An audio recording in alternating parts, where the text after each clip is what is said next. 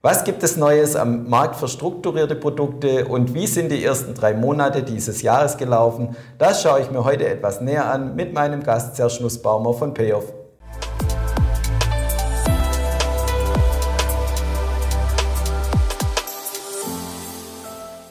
Herzlich willkommen, liebe Zuschauer, zu einem neuen Experteninterview hier bei BXWIST TV. Ich freue mich sehr, ich habe Serge Nussbaumer vom Payoff heute da. Grüß dich, Serge. Hallo David, vielen Dank, dass ich wieder mal hier sein darf. Ja, unsere treue Zuschauer kennen dich bereits. Du bist unser Mann für strukturierte Produkte, unser Experte im Team. Und deshalb wollen wir heute auch äh, den Markt für strukturierte Produkte etwas näher anschauen. Die ersten drei Monate sind rum. Was muss man sagen? Die Umsätze sind zurückgegangen, obwohl die Volatilität angezogen hat. Ist das das richtige Fazit? Du sagst es, ist absolut das richtige Fazit.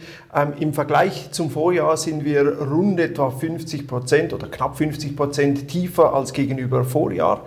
Ist für mich äh, sehr erstaunlich in diesem Zusammenhang, weil doch alles eigentlich für den Markt von strukturierten Produkten sprechen müsste. Und die Wohler, wir haben es gesagt, war zumindest zeitweise höher aufgrund des Kriegsgeschehens. Haben die Hebelprodukte dann auch zugelegt oder war da auch verhaltener Umsatz?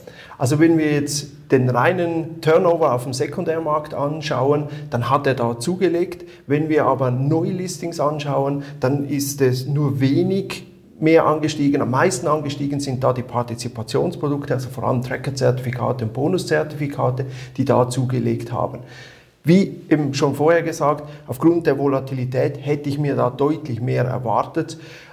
Aber scheinbar kauft man lieber Opportunitäten auf dem Sekundärmarkt, als dass man in neue Produkte investiert. Und Anfang April wurden auch zum 17. Mal bereits die Swiss Derivate Award verliehen. Sind die Gewinner dieselben wie die letzten Jahre oder gibt es spezielle Ausreißer, die zu nennen sind?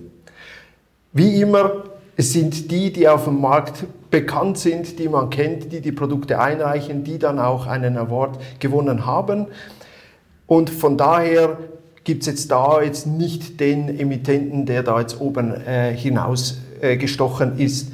Was aber spannend war, war von den Underlyings her oder von der Umsetzung her, da hat es einige innovative Ansätze, die da ähm, zuweilen auch prämiert wurden. Eben eines gerade im Bereich von Klimaschutz, das ist wirklich ein hervorragender, ähm, innovativer Ansatz in der Umsetzung. Das Schönste aber war, dass wir es endlich nach zwei Jahren nur Video oder nur virtuell wieder in Persona durchführen könnten. Das hat am meisten Spaß gemacht. Ja, herzlichen Dank für deine Einblicke. Und liebe Zuschauer, wenn Sie weitere Informationen haben wollen, auch zu den strukturierten Produkten und auch zu den Awards, können Sie gerne bei PFCH oder bei der BXWIS vorbeischauen. Und herzlichen Dank fürs Zuschauen bei BXWIS TV. Herzlichen Dank.